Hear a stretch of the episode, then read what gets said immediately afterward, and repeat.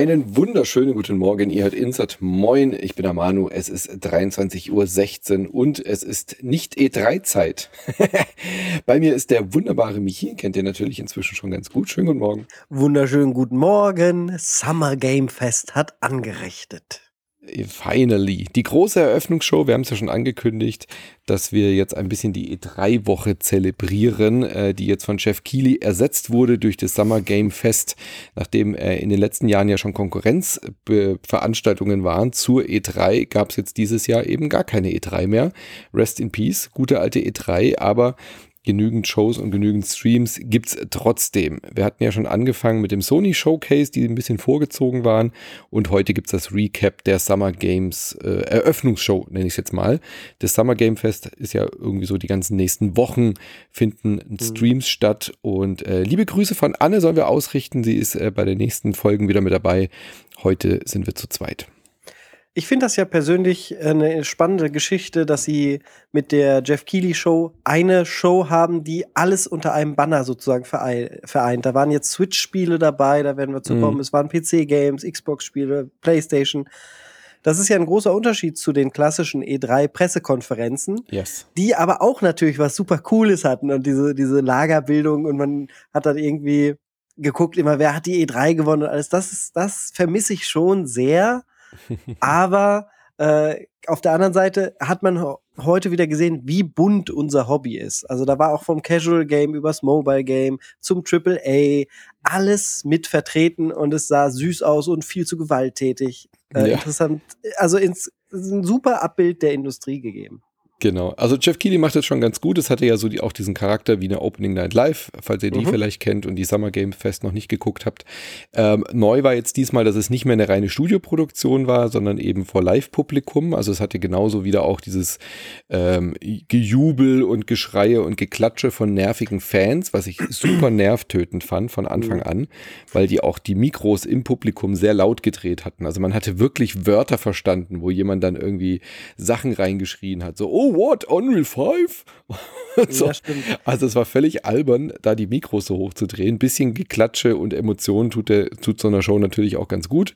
Aber äh, manchmal haben sie auch Sachen reingerufen und so. Also das fand ich irgendwie nicht gut abgemischt. Mich nervt es ja immer. Ich finde, einer der positiven Aspekte von ähm, Covid war ja, dass wir selbst in Talkshows, also selbst beim Lanz saß ja da eine Zeit lang kein Publikum mehr, ja. was ich eigentlich nur begrüße. Ich brauche kein Publikum bei solchen Shows.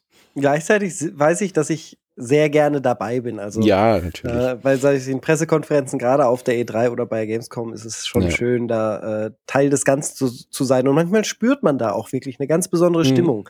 Ich kann mich, ich glaube, es war 2016 oder 17, 16, glaube ich, als Final Fantasy Remake äh, oh, ja angekündigt wurde und das war so, da hat es so richtig gekitzelt mhm. in den Fingerspitzen, das war schon richtig gut. War übrigens auch schon letztes Jahr vor Publikum, als dieses Last of Us, äh, die TV-Series uns alles vorgestellt wurde, das war auch schon vor Publikum. Ja, aber er hat die, er hat, äh, irgendwas war anders, weil er hat gesagt, this time for the first time with fan, fan audience oder irgendwas. Das kann sein, dass Fans reingelassen wurden und das letzte genau. Mal waren es halt wahrscheinlich Fachpublikum, ja. ja. Genau. Ähm, genau, was du schon gesagt hast, diese Mischung finde ich auch ganz cool, weil es eben äh, dann nicht so, so eine Lagerbildung hat. Äh, und er hat selber ja auch ganz süß kommentiert. Er hat gesagt, wir haben Mortal Kombat 1 und äh, dieses Fa Fairy Game. Wie hieß es? Hm, Fairy Farm. Ja. Fay Farm, ja. Fay Farm, alles in einer Show. Also auch er war sich dieser Sache bewusst, was für ein diverses Line-up äh, sie haben. Und es war diesmal deutlich weniger so dieses äh, angeberische auf World Premiere. Äh, ich habe das Gefühl gehabt, sie haben es ein bisschen runtergefahren. Sie hatten insgesamt auch weniger Exclusives und Premieren, muss man äh, mhm. jetzt sagen. Vier aber Stück, es, aber es ja. fiel mir von Anfang an an, dass das nicht mehr so im Fokus war. Also Jeff Keighley war diesmal ganz gechillt, ganz ruhig, wie ein normaler Moderator. Mhm. Und er hatte nicht diesen überdrehten Hype-Level, den er manchmal so im Blut hat, wo er hippelig auf der Bühne steht und es kaum erwarten kann, den nächsten Trailer anzukündigen. Also es ja. war sehr viel chilliger, sehr viel ruhiger diesmal, was sicherlich aber auch am Programm lag. Äh, wir werden heute auch sicherlich nicht zwei Stunden casten, weil so viel Exclusives und so viel spannende Sachen waren dann leider nicht dabei. Das mhm. kann man an Ein paar Sachen, Hand die wir erzählen. auch bei Sony schon äh, ja. gesehen haben, ja. Insgesamt hat mir das auch gut gefallen. Er hat sich da weiterentwickelt und äh, ob, letzt, letztes Jahr, ich glaube bei den Game Awards, da fand ich es auch noch, noch nicht so gut. Jetzt äh, scheint er da den richtigen Weg eingeschlagen zu haben, wirklich diese Moderatorenrolle wieder ernst zu nehmen und nicht als der Paukenschläger und mhm. der Hype-Schürer äh, aufzutreten. Er hat es an einer Stelle gemacht, hinten raus, äh, die große Überraschung. Und das fand ja, ich, war, da hat er den. Thing, da darf man ja genau. auch, genau. Und da hat er es auch sehr gut getroffen, von der Atmosphäre ja. her. Auch, äh, also wir, ja, Geoff, gut gemacht. Ja. Also es war eine unterhaltsame Show, aber emotional äh, groß aufgekratzt bin ich jetzt ehrlich gesagt nicht. Also da gab es da gab's schon deutlich bessere E3-Shows äh, oder äh, Nächte, wo wir danach im Podcast wirklich so, wow, das und das wurde irgendwie groß angekündigt. Also wie gesagt, das eine One More Thing, das Highlight, können wir jetzt ja vielleicht auch gleich äh, Wollen wir es vorwegnehmen? Deswegen, ja, das nimmt mich natürlich total mit. Genau, also da müssen wir auch gleich als allererstes reden, weil ähm, ich wollte die Überleitung dazu bringen. Ähm, es gab einen sehr guten Start mit einem exklusiven Spiel, mit dem ich überhaupt nicht gerechnet habe und einen sehr guten Rauswerfer. Deswegen lasst uns die zwei Sachen als erstes machen. Das allererste, was gezeigt wurde, war Prince of Persia The Lost Crown, ein äh, neues Ubisoft-Spiel, was erstaunlich ist, weil Ubisoft hat ja auch noch eine eigene Show. Das haben sie ihm dann da wohl gegeben. Und wir warten ja seit Jahren äh, darauf, dass die Prince of Persia-Marke mal wiederbelebt wird. Das äh, Remake wurde ja verschoben, dann eingestellt, wird jetzt nochmal von Grund auf neu gemacht von Sense of Time. Und jetzt kamen sie mit einem komplett neuen Spiel um die Ecke. Und das hätte ich jetzt ehrlich gesagt nicht erwartet, dass wir das äh, noch sehen werden. Es erinnert ein wenig an diese 2D-Spin-Offs von ähm, Assassin's Creed. Mhm. Und deswegen umso erstaunlicher, dass sie jetzt die Prince of Persia-Lizenz wieder machen, weil die kostet die ja mehr, als wenn sie ein weiteres Assassin's Creed in 2D gemacht hätten. Ein äh, namensgebendes Spiel, The Lost Crown, also ein neues. Es ist kein Remake, es ist kein kein, äh, keine, kein Spin-off, so, sondern wirklich ein neues Prince of Persia als 2D Metroidvania. Definitiv genau, ein, neuer, neuer Prinz, Prinz ja. der im Fortnite-Style daher schwebt mit, genau. äh, mit blauen und lilanen Streifen hinter sich mhm. und durch die äh, Gegend wirbelt. Sagt vom Gameplay eher spannend aus, auch wenn ich nicht glaube, dass es sonderlich innovativ wird.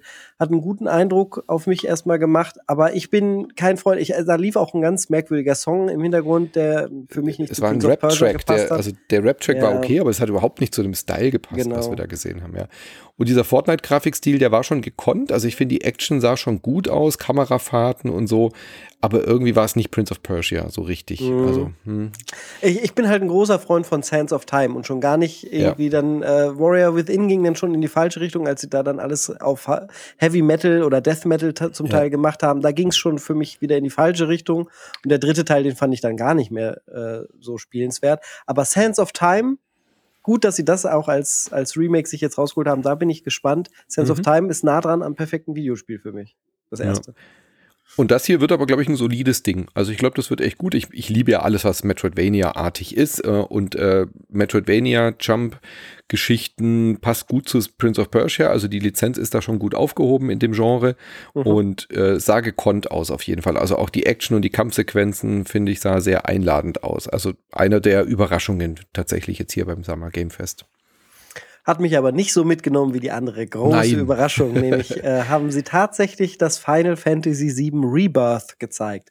Also die zweite Episode des ja, Remakes, das ja eigentlich mhm. gar kein richtiges Remake Reboot, ist. Ja, für, für alle, die äh, da eine kleine Einführung wollen, will ich versuchen, mich kurz zu halten. Final Fantasy VII, großes, ehrenwürdiges äh, JRPG von 1996, 97, hat eine sehr epische Storyline, die aufgeteilt wurde jetzt für das Remake, was 2016 angekündigt wurde und für die Sony-Plattform und inzwischen auch PC erschienen ist.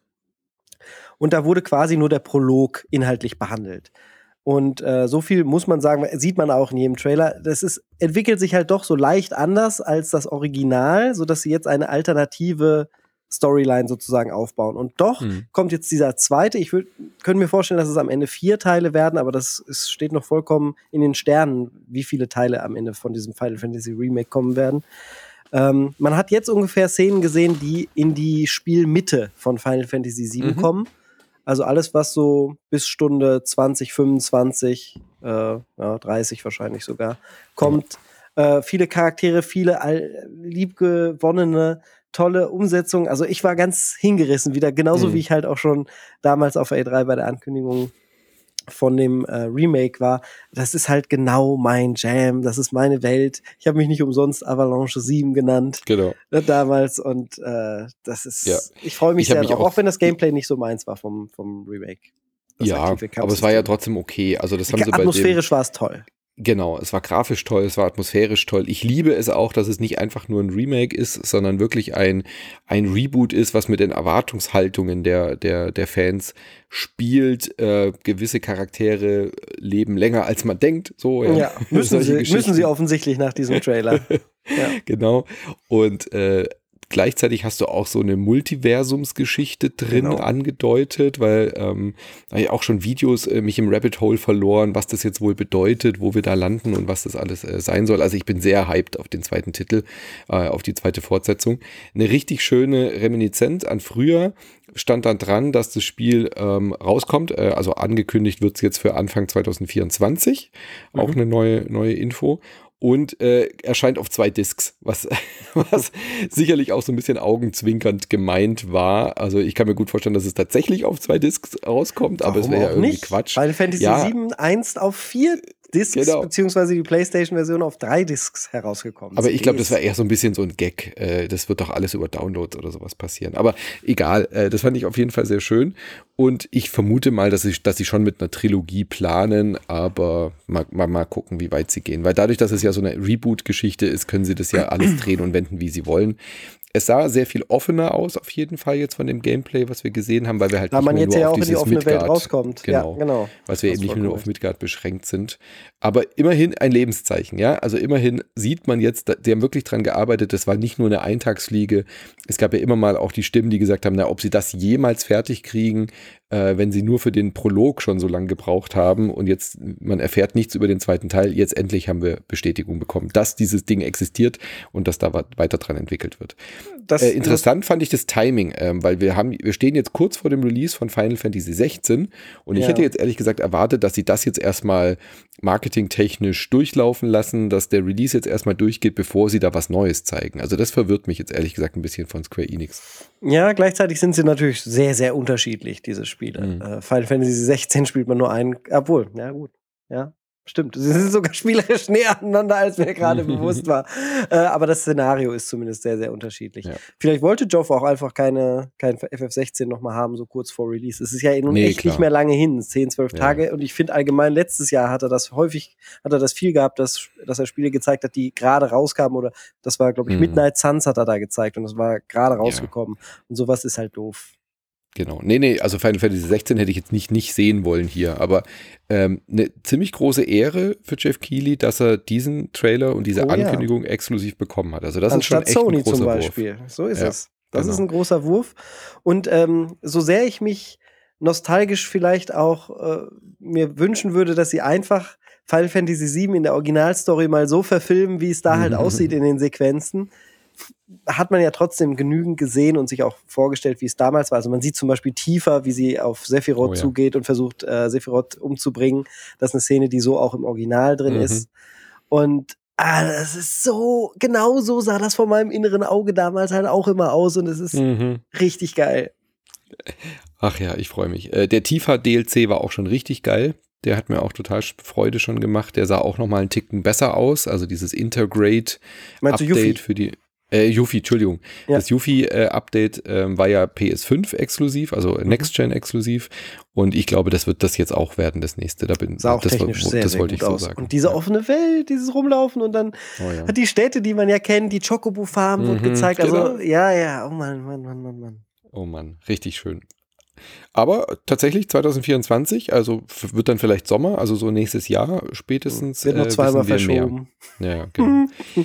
Äh, wenn wir gerade bei Final Fantasy sind, erklär mir doch mal bitte dieses andere komische oh, Final ja, Fantasy. Gute Frage. Ding. Das ist auch FF7 Universum. Ja, Ever Crisis. Äh, erscheint für iOS und Android und ist gefühlt so eine Nacherzählung von den, von dem Remake, wenn ich das richtig verstehe, aber halt mit den Chibi-Charakteren. Also ich mit dem überhaupt nicht verstanden. Aber das, das, aus dem Ursprungs Final Fantasy VII. Aber da waren mehrere Grafikstile drin. Ja, also ja, das, das sind, glaube ich, Sequenzen. Ich glaube, das ist sowas wie ein Intro gewesen, wo man Sephiroth in der Mega-Grafik sieht. Das wird nichts mit Game-Grafik sein. Das Aber ja, so es, ich habe da auch Fragezeichen. Ich habe ja. da auch Fragezeichen. Ähm, ich habe es überhaupt nicht verstanden, was dieser Trailer von mir will. Also Anne hat ja auch schon gemeint, manchmal sind japanische Trailer so wirr geschnitten. Das war die, die also das war die Krönung. Außer dass es für iOS und Android kommt, habe ich nicht verstanden. Ist es jetzt sind es Gameplay-Szenen aus dem Originalspiel und dann sieht man, wie sie in dem iOS-Spiel sind? Ich habe es überhaupt nicht kapiert. Free-to-Play wird, das habe ich rausgehört. Aber was das für eine Art von Spiel es sein wird, wird oder was für ein Gameplay ein wird? Kapitelgetriebenes Ding. Also am Anfang sieht man erst den, das erste Kapitel und dann kommen später die anderen. Und äh, Held ist wohl einfach nur ein Held. Das heißt, man ist in der Welt von Final Fantasy VII, aber spielt einen komplett neuen Helden, der auch nur Held heißt. Hm. Und wir sollen da mehr über Sephiroth erfahren. Das wurde Über alle. so angeteasert. Ja. Und ich das hat das klassische Gameplay, das Active Time Battle. Das mhm. hat man gesehen. Das finde ich natürlich super, weil ich liebe dieses Kampfsystem. Äh, es könnte sogar sein, dass das richtig gut wird, aber ich bin erstmal skeptisch. Tja. Na gut, ich glaube, das haben wir auch schon mal angekündigt bekommen äh, letztes Jahr auf der, auf der mhm. äh, State of Play. Okay, ähm, was war denn noch so? Wir gehen so ein bisschen chronologisch durch. Also Mortal Kombat Gerne. kann man auch ganz kurz. Das war neues Gameplay oder erstmals Gameplay zu sehen, nachdem mhm. ja Mortal Kombat One, also das Reboot, angekündigt äh, wurde. Es äh, knüpft also nicht an den bisherigen Geschehenen an, sondern es wird komplett mhm, neu doch. resettet. Naja, äh, also so also gesehen wird halt ein neues. Genau. Ja, ja, ich weiß. Also es wird halt okay. halt quasi an, an der Geschichte angeknüpft. Und äh, es entsteht quasi ein neues Universum, wo sie mit den genau. gleichen Charakteren jetzt aber sozusagen ein, ein Reset hinlegen können. Es ergibt schon Sinn und es war schön, mhm. viele der ursprünglichen Charaktere mal wieder unversehrt und in ihrem Ursprungsstadium zu sehen. Von Liu Kang über Scorpion, Sub-Zero, Jax, ne, wie sie alle heißen. Ähm, vom Gameplay war ich aber dann mhm. jetzt nicht so hingerissen. Das sieht sehr nach dem aus, was sie auch bisher gemacht haben. Da waren wieder diese Bonebreaker-Finisher dabei, äh, mhm. Dinge, die sie in der Vergangenheit schon getan haben. Äh, unten eine Special Arts-Leiste. Also ich ja. sage nicht, dass das schlecht wird, ähm, auf keinen Fall. Mich hat's halt nur nicht mitgerissen und für mich sieht es gar nicht aus wie so ein großer Neuanfang für Mortal Kombat, sondern einfach mhm. halt das nächste Mortal Kombat ist also die, dieser Story-Reboot, der also oder der Reboot-Charakter bezieht sich, glaube ich, wirklich eher auf die Art, wie die Charaktere untereinander sind. Die einen sind jetzt Brüder und so, weißt, weißt du, so auf die mhm. Geschichte. Aber wie du schon gesagt hast, also da fand ich jetzt, was Street Fighter sich getraut hat mit dem sechsten, ja. deutlich erfrischender und deutlich ja. ähm, äh, Erneuerungen oder erneuerbarer. Also das, da habt ihr ja auch äh, ausführlich drüber gepodcastet. Dieser ganze Grafikstil, dieses Urbane da drin, dann dieses, dieses Open-World-Gedöns-Geschichte. Dann die Modern-Steuerung, halt die übrigens immer. auch hier jetzt Einzug halten wird. Zumindest in, haben sie gesagt, es wird auch eine einfache, äh, wenig Button-Steuerung hm. für Specials geben. Äh, das scheint ein Trend zu werden. Ja, ich glaube, es hatte der 11 aber auch schon. Konnte man sich ja, auch klar. schon auf, auf One-Button legen. Ja. Aber ich fand es da jetzt nicht so umwerfend aus, tatsächlich. Nee, ich habe mich, glaube ich, auch ein bisschen satt gesehen. Also diese, diese Fatalities reißen mich echt nicht mehr vom Hocker. Ich finde es teilweise beim, auch widerwärtig, muss ich ehrlich sagen. Ja, das ist ja der Sinn der Sache, natürlich. ja, aber früher fand ich sie cool und ich weiß nicht, warum ja. ich sie jetzt widerwärtig finde. Jetzt ist es mir vielleicht gefühlt ein bisschen zu realistisch, aber früher mhm. waren sie das ja auch. Das hat ja Mortal Kombat sogar ausgemacht, dass sie da halt die Figuren ja echten Schauspieler Schauspieler nachempfunden haben und die mhm. zu Pixel-Sprites gemacht haben. Keine Ahnung, was es genau ist. Ich finde es irgendwie übertrieben. Das ist aber eine Geschmacksfrage. Viele ja. haben da ja überhaupt kein Problem mit. Ich würde es tatsächlich nicht zu lange spielen, äh, weil, weil mir dabei nicht so, weil es mir dabei nicht so gut geht. Nee, aber wenn ich jetzt, wenn ich jetzt alle drei anschaue, also wenn ich jetzt die Wahl zwischen Street Fighter, das neue Tekken ja. kommt ja dann auch noch und das neue Mortal Kombat. Früher hätte ich immer als erstes zu Mortal Kombat gegriffen, glaube ich. Mhm.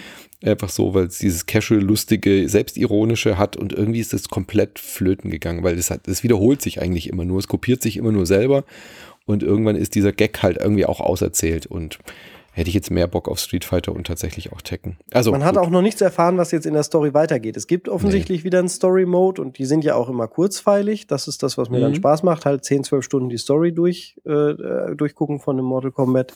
Ja. Aber äh, ah, Van Damme. Die große Neuerung ist, dass sie Jean-Claude Van Damme jetzt als Johnny Cage äh, engagiert ja. haben. Das war immer schon ihr Wunsch und immer schon ihr Ziel. Und den haben sie jetzt bekommen und er wird auch äh, seine Stimme leihen und so. Das, das ist die große Neuerung, hat man es aber auch noch nicht als lebenden Charakter irgendwie da drin gesehen. Mhm. Finde ich aber erstaunlich, dass er diese, dass er das mitmacht, diesen Blödsinn.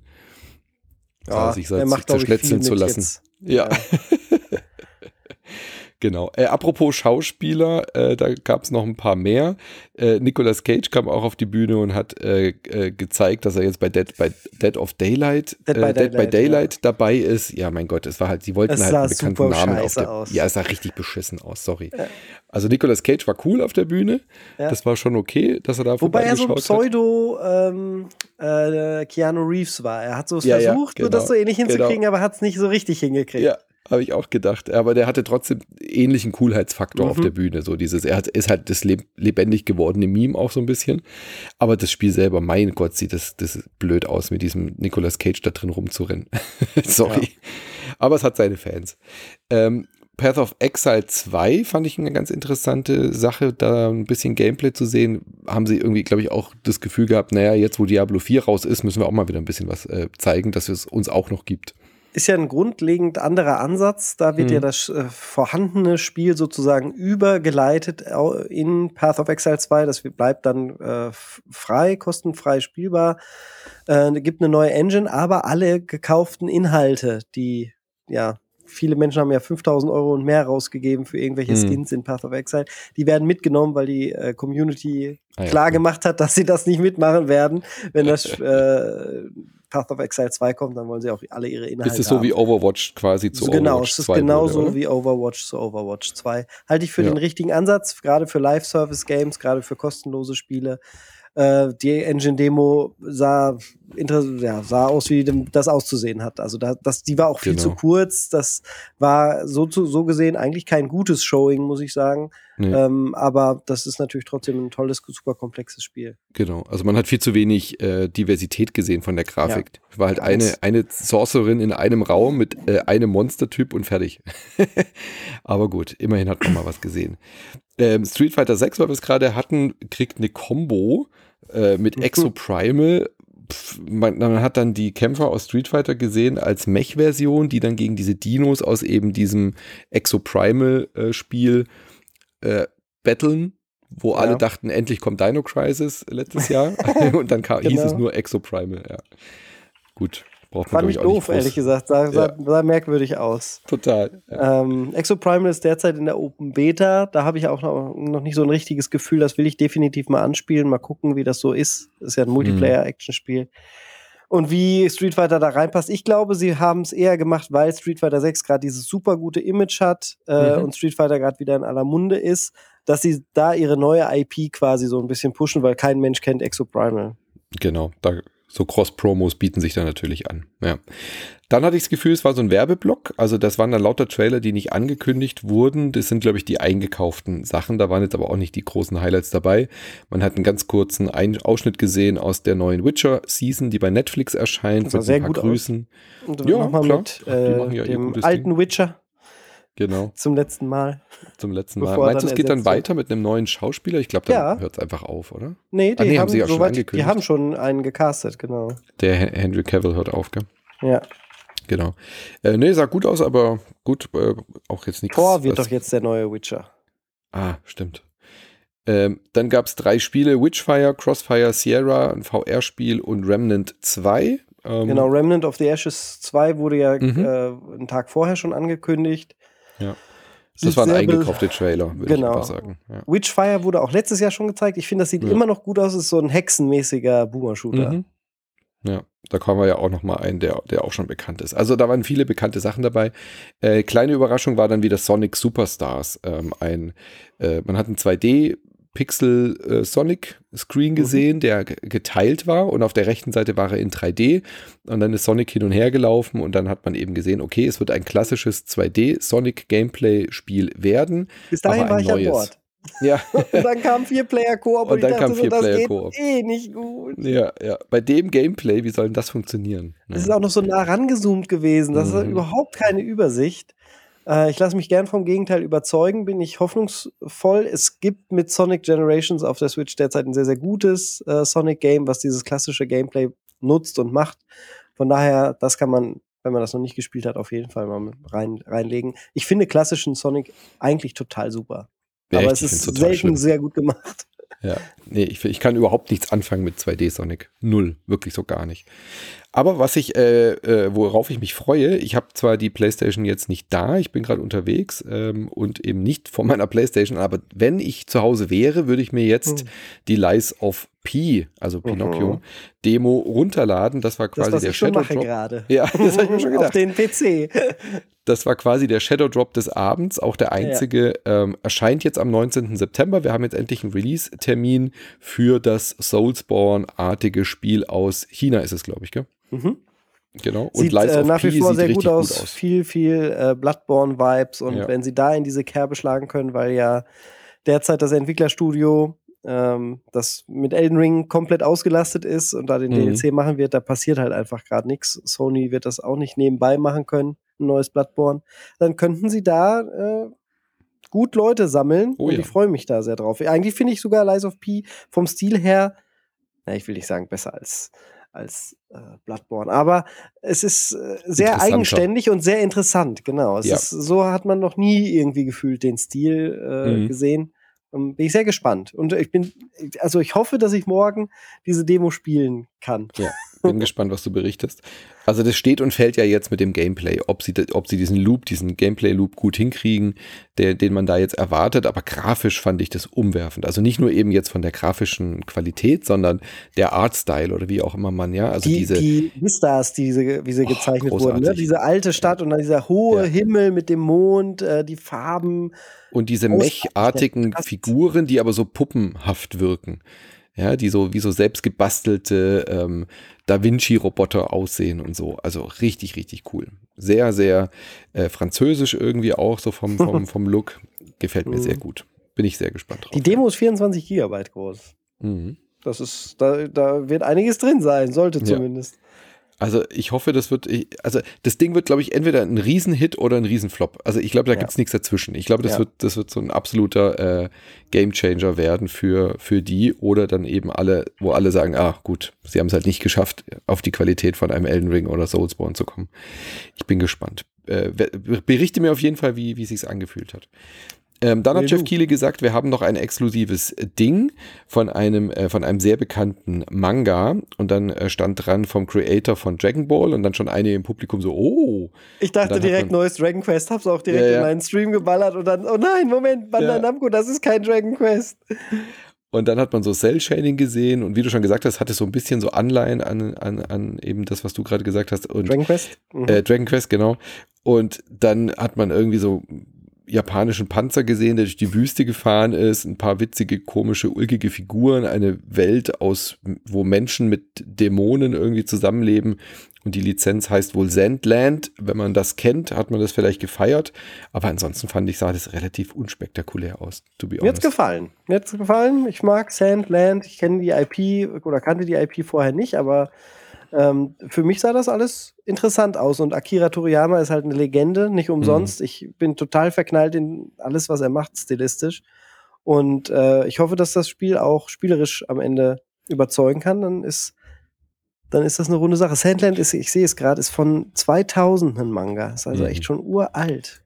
Krass. Ja, aber äh, das Spiel sah auch irgendwie alt aus. Mutig, also, mutig. Ja, das ist aber sein Stil, weil du halt immer äh. an, an äh, Son Goku denken musst aus den 80ern, 90ern. Mhm. Das ist halt einfach, der Stil ist ja auch schon so alt. Der ja Stil, ich mag ja diesen, diesen Borderlands-Look, den mag ich ja, dieses Cell-Shading, wo man die ja. dicken Outlines noch sieht auf 3D-Modellen und so.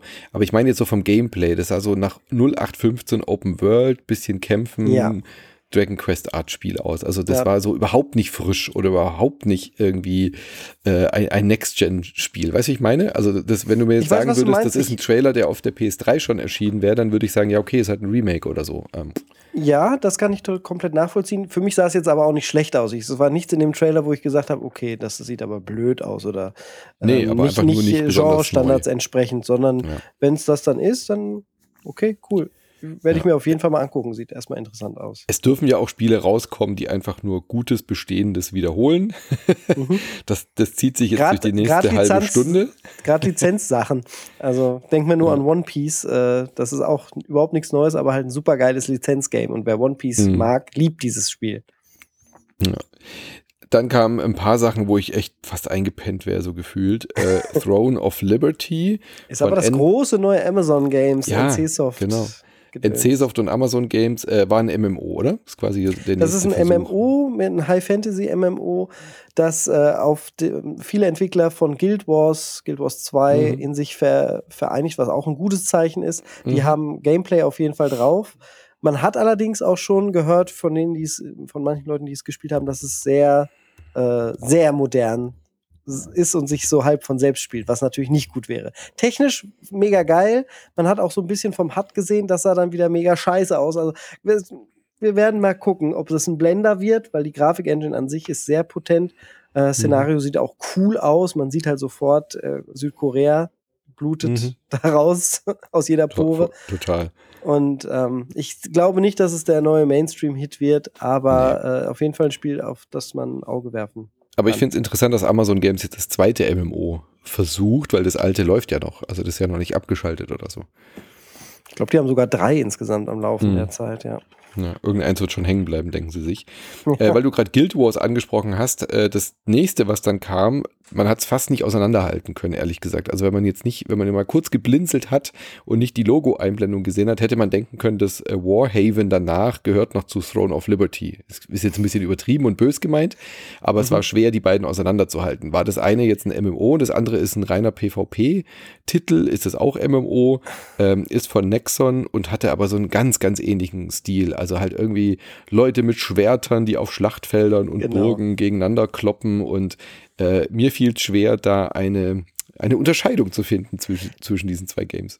Das war nicht nur zwischen den beiden Games mhm. so, das war allgemein an diesem Abend so. Auch oh, ja. selbst der Warhammer-Trailer, der später kam, das äh, war dann ja noch das äh, Immortals of Avium, heißt das, glaube ich. Mhm. Ähm, da, alles so ein ähnlicher Stil, irgendwie so Schwerter, Cyberpunk, ja, ein bisschen Magie, ein bisschen nicht. Die Spiele sahen sich alle sehr, sehr Steampunk, ähnlich. Und die, genau, Steampunk. Ja. Diese, diese äh, ja, dieser Stil war super prominent über die ganze Konferenz ja. gesehen. Ja, also ich konnte jetzt bei Warhaven nichts mitnehmen, aber es hat mich so ein bisschen an so Guild Wars erinnert. Also irgendwie epische große Schlachten. Man hat lauter äh, Health Bars gesehen, aber nichts, was mich jetzt irgendwie groß, äh, was mein Auge irgendwie gefesselt hätte oder auch mein, wo ich gesagt hätte, oh, das klingt irgendwie mal interessant oder da passiert irgendwas Neues mit dem Genre. Ja, ich weiß ich, ich versuche gerade rauszukriegen, ob das kostenlos sein wird, ist jetzt auch nicht so relevant, aber es könnte, glaube ich, mhm. ein Free-to-Play-Titel werden. Ja. Ja, Free-to-Play PvP Medieval Fantasy, ja. Ja, ja. Gut, dann gehen wir schnell weiter. Äh, bei unserer Zielgruppe, glaube ich, wird da keiner groß sich beschweren, aber ihr seid alle gespannt, genauso wie wir auf Alan Wake 2. Sam Lake kam kurz auf die Bühne, ähm, hat äh, nochmal ein hat bisschen. Hat Finish einen abgebrochen? Ja, ja, aber so charmant wie er halt immer ja. ist. Ich mag den Kerl sehr, total sehr gerne. Und er hat natürlich auch damit kokettiert, dass er natürlich sein Gesicht da wieder drin hat. Also da hat er auch gesagt, so ja, da, sie hat einen neuen Begleiter und ist natürlich er hm. als äh, Schauspieler quasi drin. Ähm, Fand es ganz interessant, äh, bei den ganzen anderen Leuten, äh, die auf die Bühne kamen, hatte man so das Gefühl, die sind eigentlich nur da, um irgendwie zu repräsentieren, haben aber nicht groß was zu erzählen. Bei Sam Lake habe ich jetzt wenigstens was mitgenommen. Also Sam Lake hat eben äh, erzählt, dass man Alan Wake natürlich genauso spielen kann wie im ersten Teil, aber Alan Wake ist eben in dieser düsteren Welt, in dieser Buchwelt oder was auch immer, in der, in der Dunkelwelt gefangen. Und äh, du kannst aber wechseln zwischen ihm und der Saga, die neue FBI-Agentin, die, die, eben die zweite Protagonistin in diesem mhm, Spiel die wird. Die Kollegin von dem Sam Lake. Die Kollegin von Alan äh, von, von, von Sam Lake, von, dem, von der Rolle, die er da eben spielt. Und du kannst zwischen Saga und Sam Lake jederzeit frei wechseln, wenn du Lust hast und kannst aber auch quasi bei einem Charakter bleiben. Aber es wird halt so sehr viele Überschneidungen geben und das finde ich klingt spannend. Es hatte sehr starke Resident Evil Vibes, fandest du nicht? Also mhm, er hat doch. ja auch gesagt, es ist unser erster Survival-Horror-Titel, den wir jetzt machen. Und es war sehr, sehr, sehr stark daran erinnernd. Mich hat es an äh, Alone in the Dark auch ein bisschen erinnert. Mhm. Also äh, sah sehr, sehr gut aus, sehr rund insgesamt, mhm. atmosphärisch extrem dicht. Man hat wieder gesehen, ja, einen Wald können sie, äh, mhm. Sounddesign, dann die Blätter und alles mega stark. Was ich mich aber frage, ist, wie das mit dem Gameplay am Ende wird. Äh, wird es so ein Hin- und Her-Schalten zwischen den Charakteren wie in Resident Evil Zero? Das fände ich eher mega lame. Äh, wird es, ist dann vielleicht eine Sache viel, viel stärker als die andere, dass man so ein, eins gerne spielt und das andere nicht so gerne. Ich finde das mhm. immer schwierig, dieses Hin- und Her-Switchen zwischen den Charakteren. Wenn es frei ähm, ist, ja. Ich hoffe, wenn, dass es so ihnen gelingt. ist. Aber ich meine, bei, bei, GTA 5 hat es ja auch ganz okay funktioniert. Also für mich hat es ganz gut funktioniert. War ich aber auch kein Freund. Ich hoffe, bei GTA 6 lassen sie das weg. Das, äh, ja. Es Bei war, GT6 hat spielt man ja ein Pärchen, da brauchst du nicht hin und her Okay, steht das schon fest? Äh, nach den Leaks war das so, dass man eben so ein Bonnie und Clyde-artiges Pärchen Okay, spielt. Ja. okay, ja. Und du kannst aber auch beide spielen wahrscheinlich. Also es gibt sicherlich auch mal Szenen, wo die getrennt sind. Aber ich würde mal vermuten, dass man dann halt mit einer Person immer mitgeht. Also dieses freie Hin- und Herschalten kann man gut machen, äh, weil du vielleicht auf der einen Seite was rausfindest, wo du denkst, oh, das kann ich verwenden. Also wenn sie dir genügend Material geben, dass du mit der Information, die du dort gesammelt hast, Motivation hast zu wechseln, dann könnte das, glaube ich, schon ganz gut äh, funktionieren, wenn's, wenn das halt in die Gameplay-Mechanik einzahlt. So, ja. Mhm. Jo. Aber äh, ansonsten hat man da nicht viel Neues gesehen. Das war halt jetzt erst einmal diese Szene, die man im Trailer gesehen hat, die wir schon gesehen haben. Die haben sie jetzt halt quasi live gespielt mit diesem Ja. Elchman. Genau. Ähm, aber freue mich drauf. Äh, kommt ja jetzt auch schon bald. Warhammer 40k hast du schon angekündigt. Äh, Koop-Kampagne für drei Leute war halt ähm, Gears of War, nur eben mit der offiziellen Warhammer-Lizenz, oder? Genau, Genau, so das erste aus. Space Marine hat sich ja super gesteuert. Das war eine Mhm. richtig runde Sache. Ich, bin, ich hoffe, dass sie das auch im Nachfolger so umsetzen. Koop-Kampagne für drei hätte ich jetzt nicht gebraucht. Ich hätte lieber ein vernünftiges Solo-Spiel Mhm. mit der Steuerung und dem, dem ganzen Kram gehabt. Aber mal sehen, wie es wird. Genau. Ähm, Danach ich kam Yes Your Grace Snowfall. Da ist mein äh, Co-Streamer Steinwallen direkt entzückt äh, vom Stuhl gefallen, weil Yes, Yes. Your Grace so großartig sein soll. genau. Ähm, ist, ich habe jetzt nicht ganz verstanden, ob es ein zweiter Teil ist oder ob es ein DLC Ist es wohl. Äh, Mhm. Yes Your Grace und dann nennen sie den zweiten Teil einfach Snowfall. Also Yes Ja. Your Grace Snowfall. Ich liebe diesen Grafikstil. Also ich habe das erste Spiel ähm, installiert oder gekauft, auf dem- wollte es immer auf dem Steam Deck schon irgendwie mal spielen, bin aber nicht dazu gekommen. Das ist so ein Königreich-Simulator, ja, so kann man es quasi nennen. Also du verwaltest dieses Königreich, da kommen dann Leute zu dir, fallen vor, vor dir vor die Knie und du musst dann Entscheidungen treffen und so. Und ich liebe diesen Grafikstil, dieses Pixelige, aber so sauber und, und, und toll animiert, aber auch mit so sehr viel so angedeutet, aber dann eben auch diese Tilt-Shift-Optik drin, also dass du so diese tiefen Unschärfe hast und Kamerafahrten. Sah richtig, richtig gut aus. Habe ich total Mhm. Bock drauf. Ja. Ich Einer der würde jetzt- wenigen ich werde jetzt auch noch das. Original nach, also den ersten Teil nachholen. Mhm, Kostet gerade den will 5 ich auch Euro bei. Steam. Ähm, Ja. Sieht richtig, sah richtig gut aus. Also das war für mich einer der ähm, optischen Highlights auch in diesem, in diesem Ding, weil so viel tolle Indies waren hier nicht drin. Ja. Also das war eins der wenigen, die so ein bisschen rausgestochen sind. Ähm, Jeff Keighley hat gesagt, es wird nicht die einzige Sache sein äh, mit Nicolas Cage, wo ihr, wo ihr danach sagen werdet, was denn das für eine skurrile Kombo. Äh, Exoprimal hatten wir schon und dann kam es jetzt noch eine Überraschung, wo keiner mit gerechnet hat. Aber ich muss ehrlich sagen, es ist sicherlich auch kein Titel, den wir irgendwie erwartet hätten oder den wir unbedingt brauchen. John hätte nicht- Carpenters ja. Toxic Commando. Ich hätte nicht gedacht, dass ich den Namen John Carpenter nochmal in Verbindung mit dem Videospiel höre. Ja, ja. Sah für mich aber auch nicht so cool aus. Das war so das Nö. absolute Zombie-Koop-Rumgemetzel, wie man es sich nur generisch vorstellen kann. ja. Man Also hat so ein bisschen guten Stil Co. erkennen können, aber spricht mich jetzt erstmal Ja. nicht an. Es war quasi Back for Blood mit Autos, also quasi so ein eher noch äh, durch die Landschaft fahren, Mad Jetzt hast du es besser gemacht, als ich es Also Back for Blood finde ich nämlich eigentlich ganz gut und das mit Autos fände ich halt auch super. Ja, aber so da, das habe ich mitgenommen. Genau das habe ich Okay. mitgenommen. Ja. Ja, schön. ja, soll 2024 kommen und ganz klassisch eben Zombie-Slasherei. Toxic Commando, komischer Name auch. Ähm, Ja, das finde ich auch blöd. Aber der Name John Carpenter trägt das wahrscheinlich. Genau, Baldur's Gate 3 wissen wir ja, dass es kommt. Da kommt jetzt dann hoffentlich auch endlich mal dann die finale Version. Da hat man nur kurz gesehen, dass Jason Isaacs als neuer äh, Schauspieler einen Protagonisten dort äh, mimt. 31.08. kommt's raus. Da werden wir sicherlich einen Cast zu machen, oder? Wird das was sein, was du dir anschauen wirst? Auf jeden Fall. Ich bin sehr, Ja. sehr großer Freund von Baldur's Gate 1 und 2. Jetzt ist das ja aber Ja. von Larian Studios. Und ich habe auch schon reingeguckt damals, als es in den Early Access Mhm. kam und war da gar nicht so ein großer Freund von den ganzen Tentakel-Charakteren. Mhm. das war, hat für mich so gar nicht sich nach Baldur's Gate Mhm. angefühlt, so wie ich das kenne. Äh, bin daher gespannt und hoffe, dass sie mich da noch zurückgewinnen können, wenn ich dann das Finale spiele, hoffentlich. Ja, äh, ich warte auch. Das ist für mich so ein Titel, wo ich sage, da brauche ich kein Early Access. Das will ich dann als finales äh, Spiel spielen. Spider-Man 2 haben wir auch schon gesehen gehabt bei der Sony-Konferenz. Da Auch war nur Neues die, bei. nö, die einzig interessante Info für Comic-Fans. Äh, liebe Grüße an Konrad.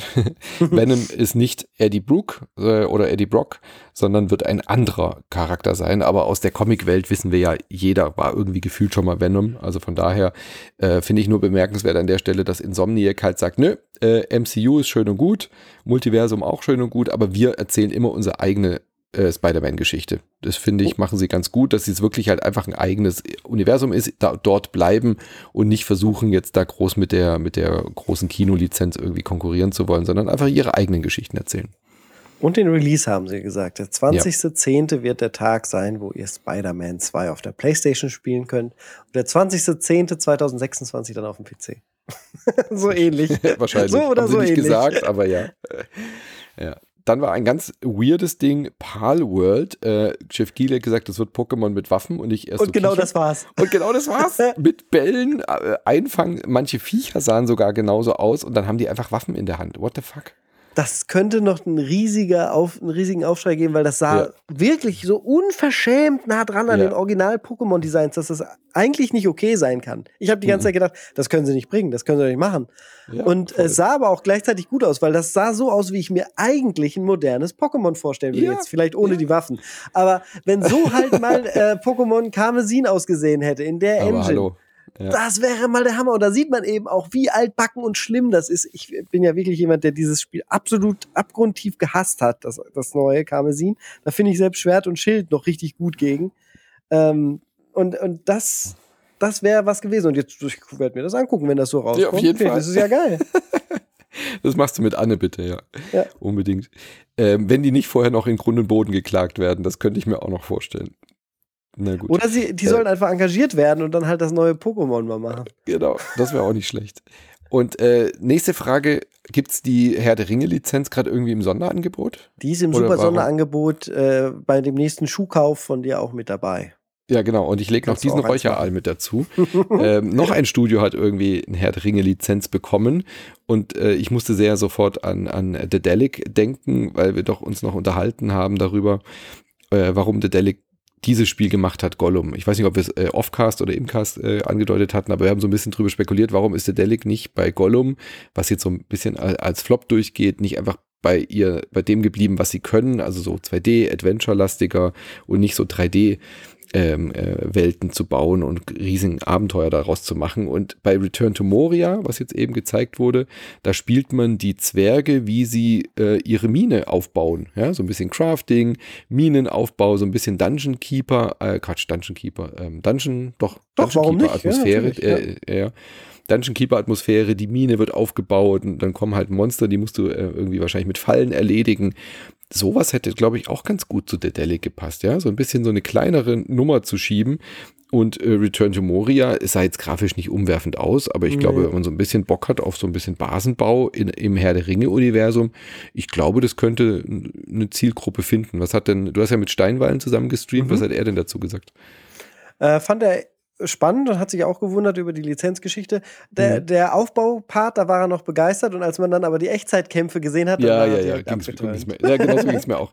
Ich hätte mir gewünscht, sie bleiben wirklich konkret dabei. Du baust einfach nur die beste Mine der Welt. Ja, so ja das wäre auch cool Herde. gewesen. Das wäre super gewesen. Ja. Also genau das Dungeon Keeper müsste einfach neu mhm. erfunden werden, aber mit Herr der Ringe Lizenz und dann als Zwerge. Das wäre doch, das wäre mal was. Ja. Naja. Naja, äh, Don't Not hat was Neues gezeigt, von dem ich noch gar nichts gehört hatte. Mhm. Kanntest du das? Banishers Ghost of New Eden. Kannte ich vorher auch nicht, sah gut aus. Man mhm. weiß ja, wenn Don't Not am Start sind, dann haben sie meist irgendein tiefes Geheimnis, eine, einen Schicksalsschlag oder mhm. ein anderes tiefes Thema, das behandelt wird. Und das sah jetzt erstmal gut aus. Das äh, war ein Pärchen, ne, das sich irgendwie versucht, ihre Vergangenheit zurückzuholen oder halt auch nicht. Und äh, sie scheinen da an ja, Entscheidungen treffen zu müssen, die vielleicht nicht ganz so gutmenschig sind, sage ich mal. Also sieht sehr, sehr interessant aus. Habe ich, äh, hab ich immer Lust drauf. Donut macht halt richtig gute Sachen. Manchmal kriegen sie es auch gar nicht geschissen, aber äh, das sah erstmal nicht schlecht aus. Ja, ich meine, die haben immer so Hit and Miss, aber wenn ja. sie dann so große 3D-Dinger machen, wie Vampire oder so, oder Vampir, wie es damals hm, hieß. Vampir, ja. Vampir, da waren schon richtig tolle äh, Ansätze drin. Also ich mag das immer, dass sie sich so neue Sachen auch trauen und äh, das sah vielversprechend aus. Also das war einer der Sachen, wo ich mir so äh, im Kopf eine Notiz gemacht habe, okay, cool, äh, will ich auf jeden Fall spielen, wenn es dann raus ist. Ich konnte was aber nicht ich auch so auf jeden Fall spielen möchte, ist Like a ja. Dragon Gaiden, The Man Who Erased His Name. Ein neues Yakuza-Spin-Off. Yakuza genau. Und das ist ja so meine Serie, die ich nicht streame, obwohl sie mhm. wahrscheinlich sogar ganz gut on Stream laufen würde im Vergleich. Aber äh, das, das ist mein Couch-Game. Yakuza mhm. ist schon seit ich, also ich habe mit Shenmue ja angefangen, großes Spiel für mich äh, damals gewesen. Und dann ging es über zu den Yakuza-Games. Und wenn ich was einfach so für mich spiele, dann sind es die Yakuza-Games. Da kann Ach, ich mich cool. immer sehr gut drin verlieren. Und das hier sah so viel besser aus als die, die sie zuletzt gemacht haben. Mhm. Äh, sehr, sehr interessant, äh, bin sehr, sehr interessiert daran, wo es da auch vor allen Dingen drum gehen wird. Bei The Man Who Erased His Name. Geiler Name auch schon, finde ja. ich. Ja. Ja. Äh, ansonsten sah es aber aus wie immer. Ähm, spielt halt ja. auch in so einer Casino-Stadt diesmal, oder? So. Ja, also ein Casino war auf, ist, scheint Teil ja. der Stadt zu sein, was aber auch nichts Neues ist. Gab schon ein paar Mal. Ja, ja. Genau. Äh, Under the Waves haben wir dann noch einen neuen Trailer Sah gesehen. Auch sehr schön aus. Kannten wir, glaube ich, auch schon. War nämlich auf der letzten Gamescom, war das einer der mhm. wenigen Termine, wo ich mir dann auch mal vom Studio freigenommen habe, quasi um rüber zu laufen in den Businessbereich. Äh, wir haben ja den IGN-Stream gemacht, Anne und ich, und waren da drüben in der Halle. Und da habe ich gesagt, nee, nee, ich muss da unbedingt hin, weil die, die spielbare Version gibt's nur im Businessbereich. Oh Gott, ich freue mich so drauf. Das hat so Bock gemacht. Auch es hat so eine schöne, beklemmende Atmosphäre.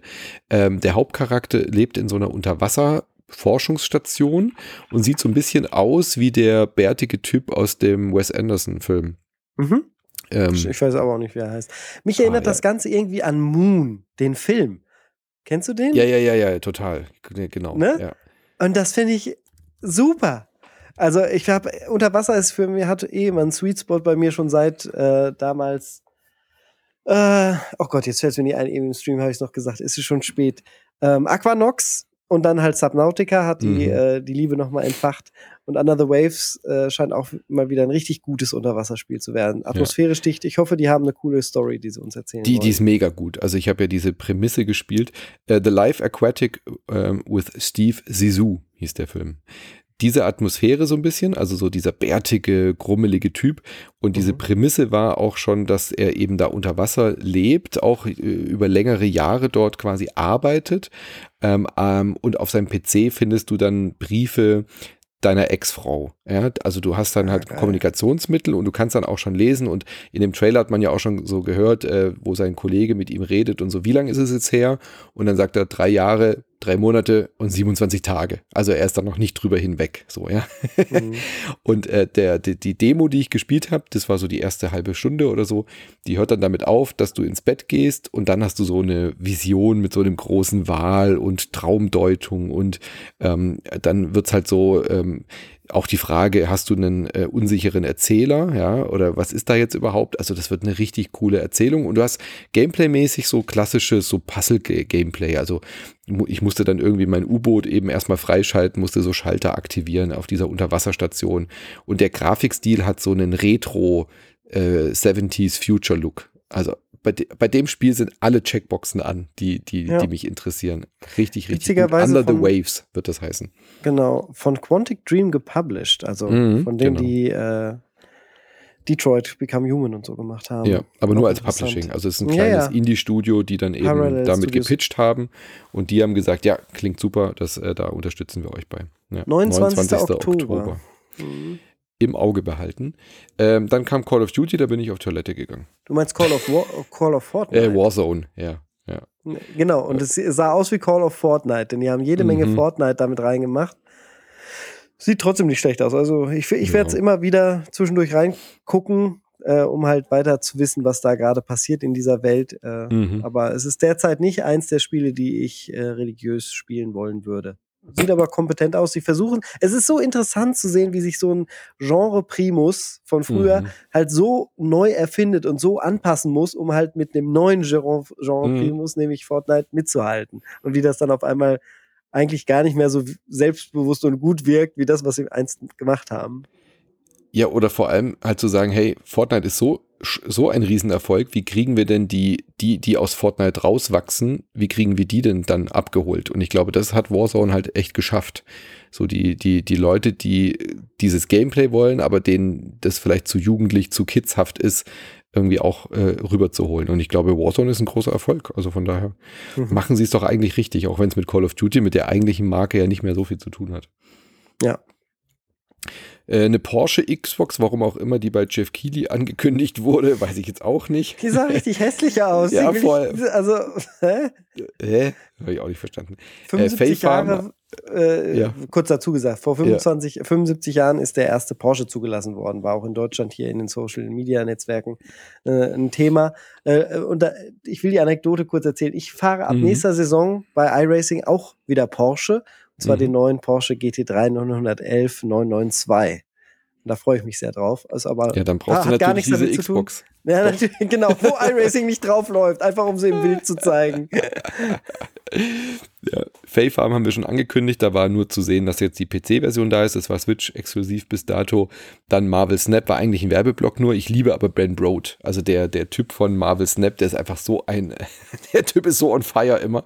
Wir haben ähm, ein bisschen rumspekuliert, ob der für Blizzard einfach zu transparent, zu offen war. Der hat ja, ja Hearthstone mit äh, gemacht und das war damals ja. auch mega geil. Der hat dann 1 zu 1 Sessions teilweise gemacht und Leuten das Spiel immer wieder neu erklärt auf YouTube. Mhm. Ob das das Problem war oder äh, ob Blizzard einfach nicht gecheckt hat, dass man halt nicht den Erfolge immer unendlich skalieren kann, weil der wurde dann ja mhm. entlassen oder die haben sich getrennt, als Hearthstone dann nicht mehr ganz so erfolgreich war mit dem fünften, sechsten Add-on auf jeden Fall passt der perfekt zum Marvel Snap. Also die machen ja immer so Seasons und der macht dann auch immer die Erklärvideos, was jetzt in der neuen Season äh, drin ist. Und jetzt gerade ist eben Spider-Versus, also Spider-Verse sozusagen, aber Spider-Versus heißt die Season und mhm. dann verkleidet er sich auch und dann ist es so geschnitten, als wäre er quasi im Daily Bugle, Buggle, wie auch immer die Zeitung heißt, äh, der Reporter und Daily Bugle und er interviewt sich selber. Da davor war bei Guardians, hat er ein 80s, äh, äh, was weiß ich, Kostümierung angehabt und hat auch so geredet wie Leute, die in den 80er Jahren eben in den Filmen waren.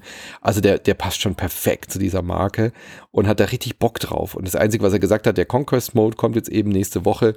Das wird so ein ähm, Ranking-Modus, wo du quasi nicht verlieren darfst. Also je, je öfter du gewinnst, wenn du so Tickets dir dann holst in Marvel Snap, kannst du dich quasi für so ein Turnier anmelden und wenn du halt gewinnst, kommst du in den nächsten Level und dann musst du halt erst eins gewinnen, kommst in den nächsten, dann musst du zweimal gewinnen in Folge, dann dreimal, dann viermal und so weiter.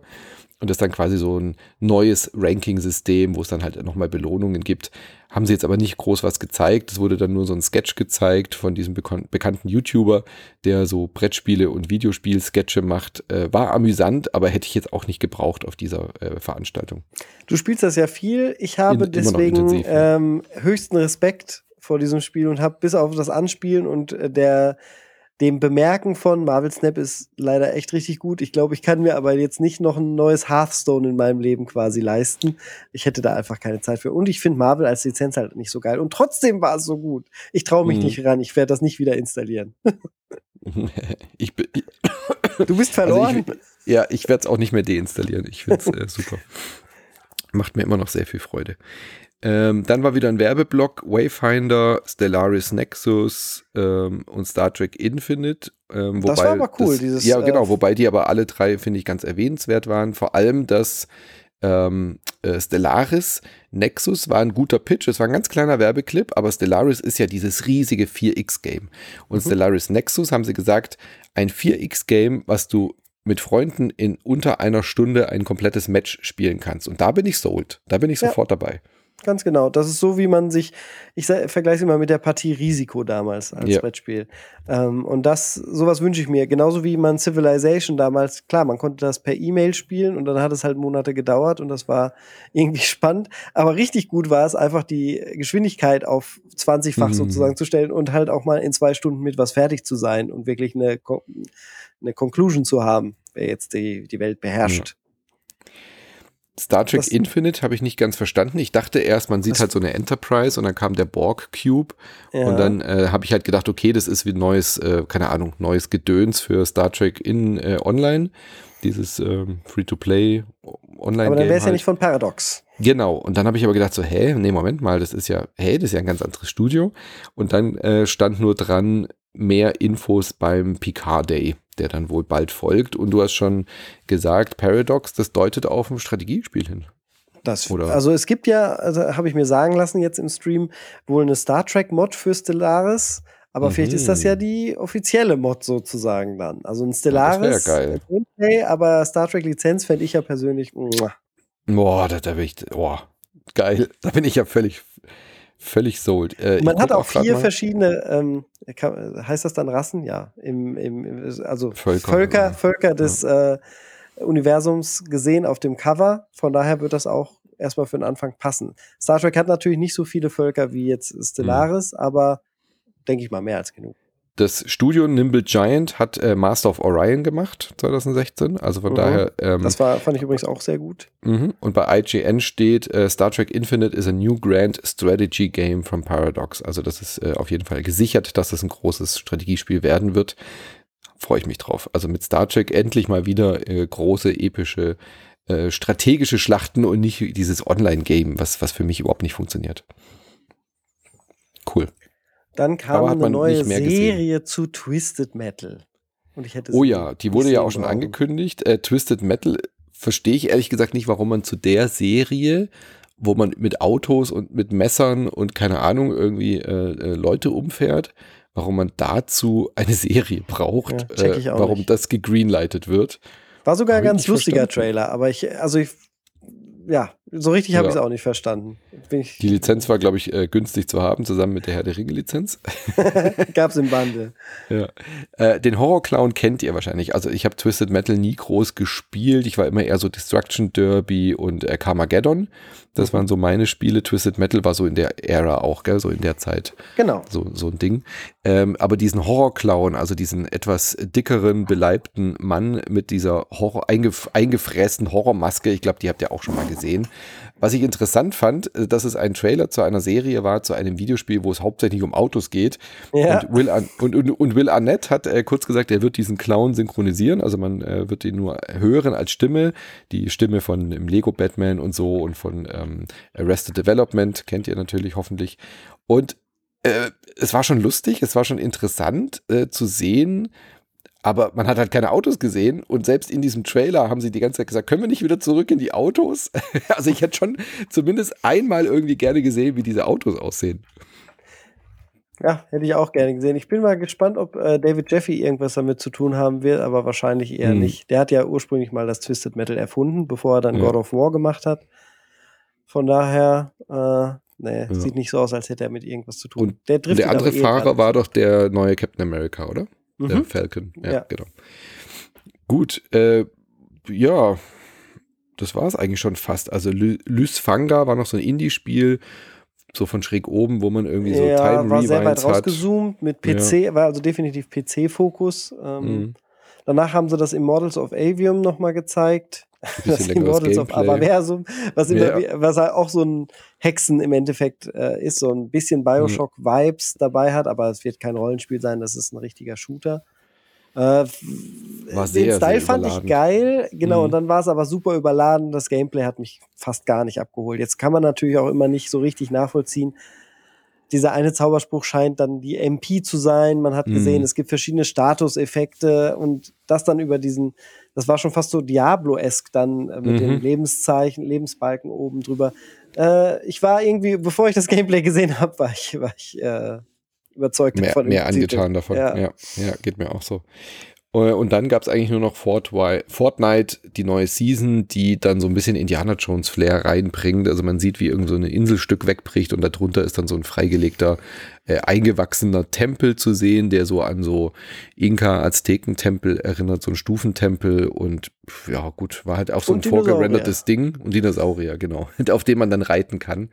Äh, es war so ein vorgerenderter Trailer, war jetzt nicht klar erkennbar, was das jetzt für Fortnite bedeutet, aber ich glaube, äh, so wie immer halt, oder? So irgendwie ein paar neue gameplay Es scheint eine komplett neue Map zu sein, natürlich ja. dann. Ne? Das, ist eine, äh, das ist schon sehr spannend. Ähm, keine für Ahnung. Für Fortnite-Fans halt. Genau, für Fortnite-Spieler ist es dann ein großer, großer Break und sie können sich da. Ich, ich fand äh, aber, apropos Break, ich fand es einen absoluten Bruch, dass da jetzt nicht Indiana Jones kommt doch jetzt in die Kinos. Dann hätte ich jetzt erwartet, dass da vielleicht auch Indie oder Lara Croft oder so als ah, Skin kommen.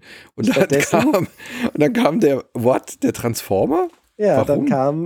Ähm, Optimus Prime mitten Warum? im Tempel. Und das passt auch. Es gibt ein äh, PS2 Transformers Game, was in dem gleichen Szenario startet. Daran habe ich die ganze Zeit denken, direkt denken müssen. Äh, für mich hat das schon gepasst. War, war schon cool. Ich mag, mag Transformers und für mich hat das auch da reingepasst. whatever. whatever. fand, ich, fand ich sehr random, da dann auf wir, einmal beide Transformers müssen Fortnite zu sehen. live on Stream zusammenspielen. Nee, ich bin froh, dass meine Söhne aus dem Alter jetzt rausgewachsen sind. Ah, dann hast du oft genug schon zugeguckt. Ja, ja.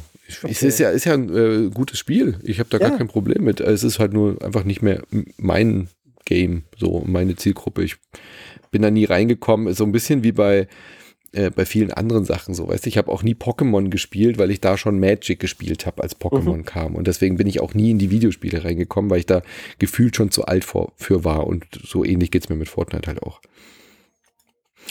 Nun gut, und dann kam eben noch und dann kam eben noch das große Final Fantasy Ding, das hatten wir euch ja schon erzählt. Insgesamt muss ich sagen, war ich auf äh, im Vergleich zu vielen anderen Shows, die Jeff Keighley schon gemacht hat, wo auch wirklich ein paar größere Highlights dabei waren, äh, fand ich es bis auf das allererste und das letzte und dann zwischendurch ein kleines Indie-Highlight, Sachen, die ich schon kannte, auf die ich mich freue, aber die ich jetzt dieser Show nicht anrechne. Ja, so. Ja. Ähm, wenn man jetzt nur vom Neuheitenfaktor geht, und das verspricht ja so eine Show immer, fand ich es einer der wohl schwächsten E3-Präsentationen. Ja würde ich mitgehen und gleichzeitig ist es halt so cool, weil man kann jetzt am einen Tag später Lies of P Demo spielen. Mhm. Äh, das Final Fantasy Rebirth ist vernünftig angekündigt. Äh, ich finde Sandland interessant. Man hat Alan Wake nochmal richtiges Gameplay gesehen. Äh, dieses Yes Your Grace ist auf meine Liste gekommen. Also da, da sind das Pal World sieht super interessant aus. Da waren am Ende mehr Titel bei, als ich oft hatte, wenn ich eine Xbox-Pressekonferenz gesehen habe, zum mhm. Beispiel. Also, äh, wo dann irgendwie Gears of War, Halo und Forza gezeigt wurden und das alles auch schön und nett war. Aber da habe ich am Ende nicht so viel mitgenommen wie hier. Äh, aber nichtsdestotrotz hast du vollkommen recht. Äh, es war keine riesen, keine riesen Show. Es war aber eine schöne Feier unseres Hobbys. Ja, es war unterhaltsam auf jeden Fall. Es war, und es war, war sehr angenehm von der Stimmung, hatten wir ja genau. am Anfang gesagt, weil Jeff auch nicht so, ah, so try-hard rüberkam, sondern mhm. ein bisschen relaxer genau. war. Ja, und nicht so hyped irgendwie, ja. Er hat auch diesmal nicht gesagt, äh, so greatest show ever und so. Manchmal hypt er das ganze Ding ja vorher auch so extrem mhm. hoch auf Twitter. Und dann wäre es nämlich noch eine größere Enttäuschung gewesen. Ich finde, das hat er diesmal auch gespürt oder wohl richtig gefühlt, dass er im Vorfeld hier jetzt nicht die große Werbetrommel rühren muss, weil eben nicht Death Stranding angekündigt wird oder sowas in der Art, ja. ja. Also so ein großes, äh, so einen großen Wurf war das jetzt auch nicht mit Final Fantasy. Es war ein sehr gutes, exklusives Ding, dass er das jetzt zeigen konnte. Aber es hat ja auch niemand vom Hocker gerissen, dass das kommt. So, ja? Das war ja, war ja bekannt, genau. Es war, ja halt, klar. Das ist genau. Gameplay und das sah auch.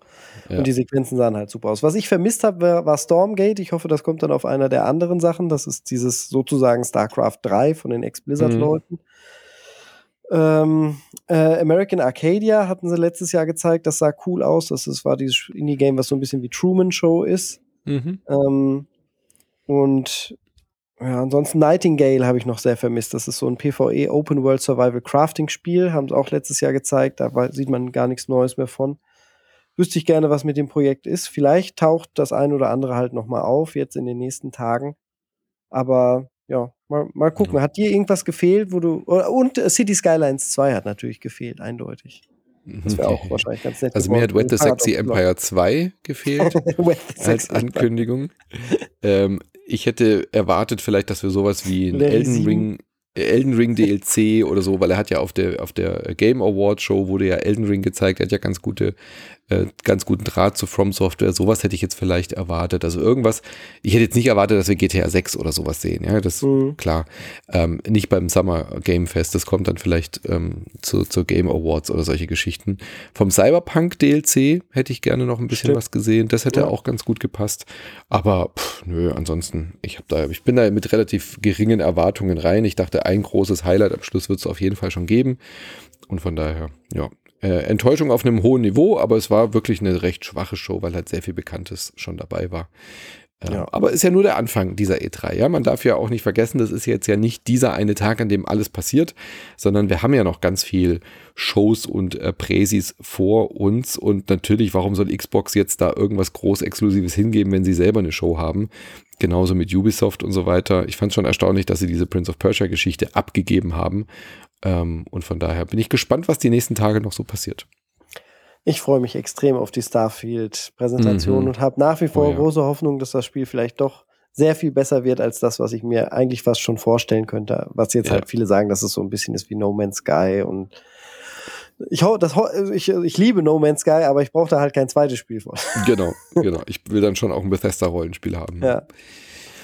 Gut, also wir werden das äh, covern, so gut wie es geht. Äh, Xbox Ubisoft auf jeden Fall. Ein paar kleinere Sachen werden wir auch noch mitnehmen und dann entsprechend dort einbinden, so wie ihr es die letzten Jahre von uns auch kennt. Also ich werde mir auf jeden Fall die Devolver Spektakelshow wieder angucken. Da habe ich immer großen Spaß dran. Mhm. Da, das wird, glaube ich, wieder sehr lustig. Die das Days of the Devs, die laufen jetzt gerade, ähm, also von ähm, Double Fine und so, die haben auch immer eine ganz, ganz coole Indie-Show. Das läuft jetzt gerade, während wir podcasten, aber die werden wir auch äh, noch nachholen und vielleicht so ein paar Highlights da rauspicken. Habe ich auch schon ein paar coole äh, Sachen gehört bei uns im Discord, wo viele gesagt haben, oh, das gefällt mir direkt viel besser als die Jeff Keighley Show. Nice. Also bleibt dran, äh, bleibt hier beim Podcast. Wie immer sind die E3-Folgen bei uns kostenlos und frei zu hören. Äh, wenn ihr uns aber mehr hören wollt, dann unterstützt uns doch bitte auf patreon.com slash insertmoin oder auf steadyhq.com slash insertmoin. Äh, da gibt es äh, jeden Montag, Mittwoch und Freitag neue Folgen von dir, Michi, von mir, von der Anne, von Micha, von Nina und Gloria und Co. Und wir haben ja eh auch noch ganz viele begleitende ModeratorInnen dabei. Würden wir uns sehr freuen. Wir reden nicht nur während der E3 über Videospiele, sondern vor allem danach, auch wenn wir sie dann spielen. Und äh, Baldur's Gate 3 schauen wir uns auf jeden Fall an. Es ist eine wunderbare Zeit, um unser Hobby oh, zu ja. feiern. Genau. Gut, ich gehe jetzt weiter. Ich muss die äh, Zelda zu Ende spielen. Da planen wir auch genau, schon den großen, einen großen Spoilercast. Ja, wo wir wirklich über alles reden. Endlich mal wieder ein großes Nachschlag-Format, äh, äh, wo wir wirklich auch über alle Wendungen und Irrungen und äh, Story-Dinger reden. Und da passiert echt viel. Also ja. bin ich schon sehr gespannt drauf, das mit euch zu besprechen.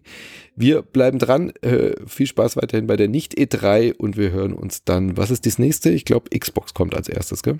Sonntag, ja. Genau. Genau. Also am Sonntag kommt jetzt ein Brunch. Da habe ich, äh, haben wir noch äh, gesprochen über die Ankündigung von der Apple äh, VR-Brille. Das hört ihr jetzt am Sonntag, weil am Sonntagnacht kommt dann die neue Show. Das heißt, am Montag und Co. geht es dann weiter mit den Recaps. Macht's gut und schlaft gut. Und du vor allem. Bis dahin. Ciao. Tschüss.